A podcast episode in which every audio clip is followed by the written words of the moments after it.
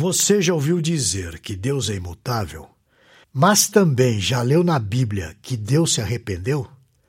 Você tem ideia como é possível conciliar essas duas ideias? Para nos instruir sobre esse assunto polêmico, eu trago a você um texto de um bacharel de teologia pelo seminário Martin Busser. Ele também é músico e compositor e membro da primeira igreja presbiteriana de Vitória no Espírito Santo. É casado ainda com Larissa Barcelos e pai do Miguel e da Heloísa. E também é o nosso editor-chefe. Eu estou falando do Diego Venâncio e o tema que ele aborda hoje no Teu Media Blog tem como título Deus é imutável, mas se arrepende?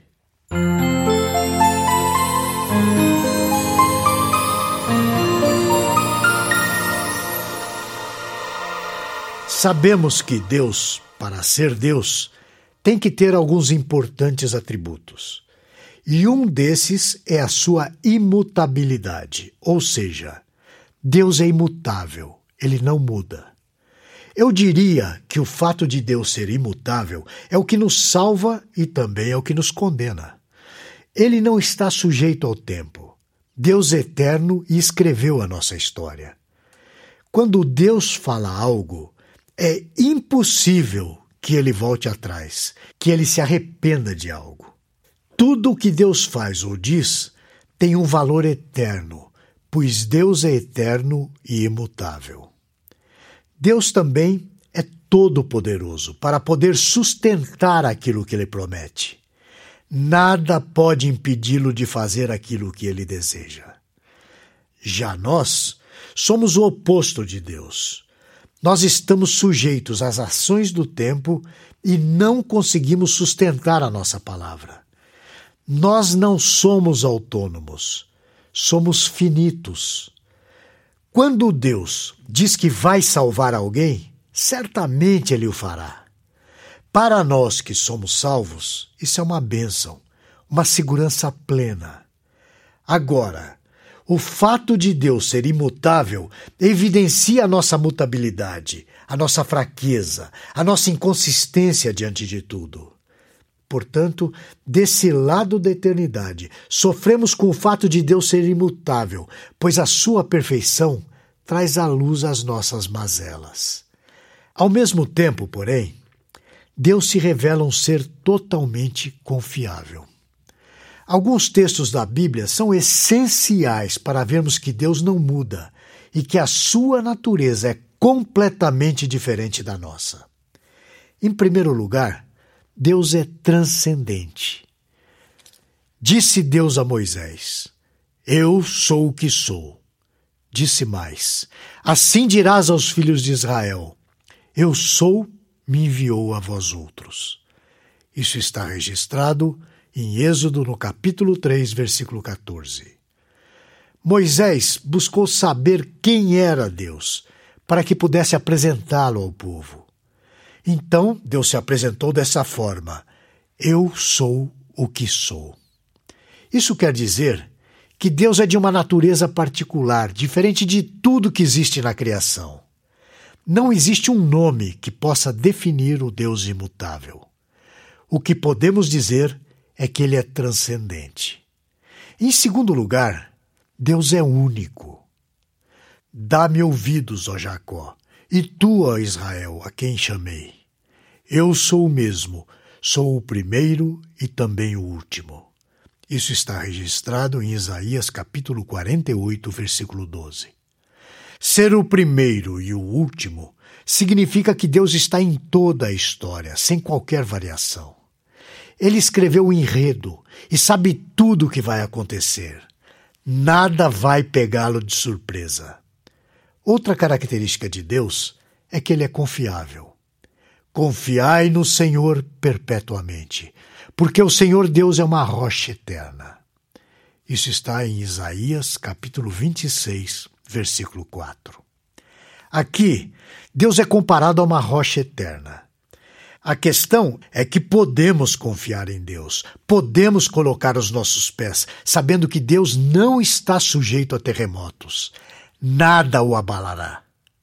Outra característica é que Deus não está sujeito ao tempo. O tempo passa, mas Deus é o Criador do tempo. Por isso, não está sujeito às leis que ele mesmo cria. Deus está acima de tudo.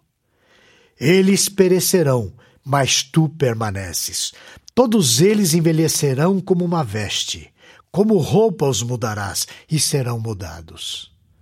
Tu, porém, és sempre o mesmo, os teus anos jamais terão fim. Eu acabei de ler Salmo capítulo 102, versículos 26 e 27. Mas Deus também é imutável. Toda boa dádiva e todo dom perfeito são lá do alto, descendo do Pai das luzes, em quem não pode existir variação ou sombra de mudança. Tiago, capítulo 1, versículo 17. A Escritura é veemente quando diz que não há variação em Deus. Reforça a ideia com a frase sombra de variação. Ou seja, nem sequer um esboço de mudança pode existir em Deus. Como sabemos, Jesus também é Deus e participa desse mesmo atributo, ou seja, Jesus é imutável. Jesus Cristo, ontem e hoje, é o mesmo e o será para sempre. Isso está registrado em Hebreus capítulo 13, versículo 8. Existem inúmeros textos que afirmam que Deus é imutável mas ficarei com esses por enquanto. Agora vamos a uma pergunta. Se Deus é imutável, como ele se arrepende? Nessa altura, você já pode estar se perguntando sobre os textos que dizem que Deus se arrependeu de alguma coisa. Como nós podemos conciliar o Deus imutável com as passagens da Bíblia que afirmam que Deus de fato se arrependeu? Essa é uma boa pergunta a se fazer. Eu gostaria de responder que essas são, na verdade, aparentes contradições. Ora, se afirmamos que Deus é imutável, então não podemos destruir essa premissa diante da primeira adversidade que surge. Essa premissa é sólida e completamente verdadeira. Deus é imutável. Em Gênesis, no capítulo 5, nos versículos de 5 a 7, nós lemos o seguinte: Viu o Senhor que a maldade do homem se havia multiplicado na terra, e que era continuamente mal todo o desígnio do seu coração. Então se arrependeu o Senhor de ter feito o homem na terra, e isso lhe pesou no coração.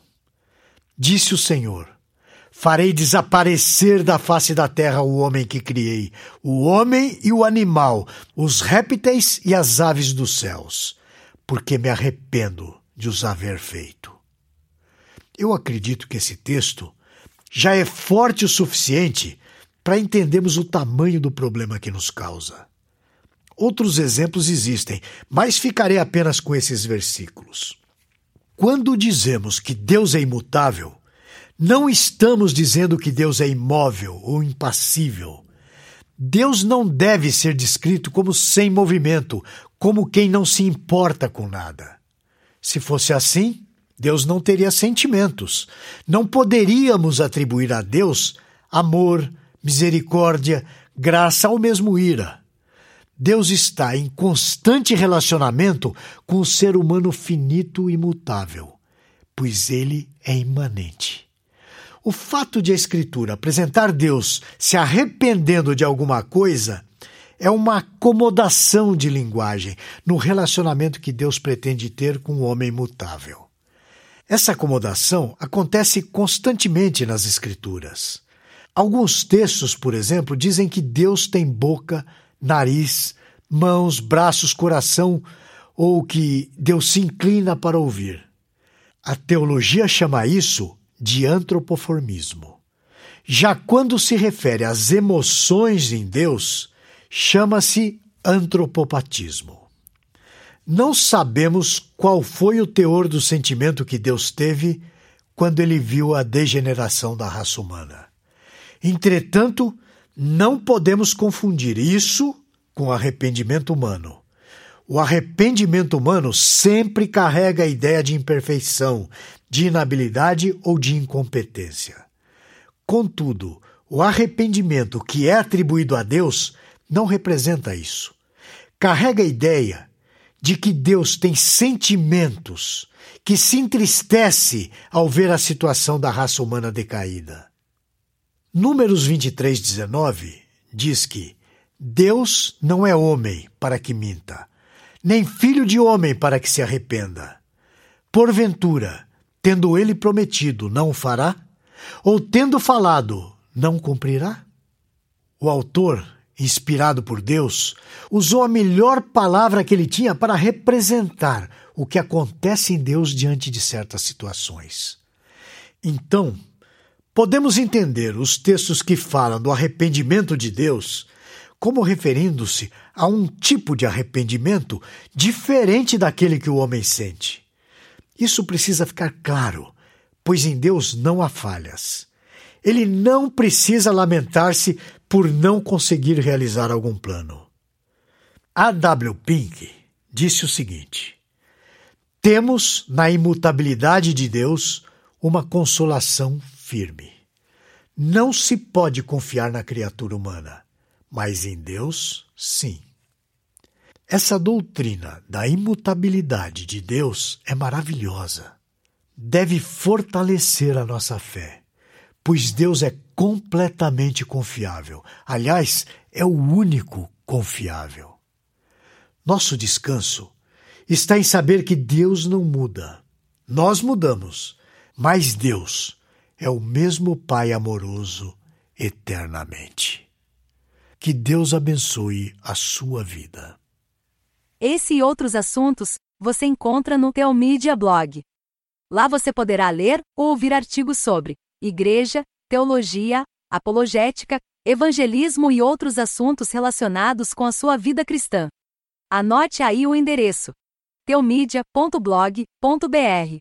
Conheça também o Teomídia Cast, presente nos principais aplicativos de podcast para o seu celular. E finalmente, você precisa conhecer a Teomídia a plataforma de vídeos cristãos por assinatura. E agora com uma novidade: você pode fazer a sua assinatura de graça. É isso mesmo, basta digitar teomídia.com. E lembre-se, Teomídia, conteúdo cristão para o seu crescimento espiritual. Você assiste, quando quiser, onde quiser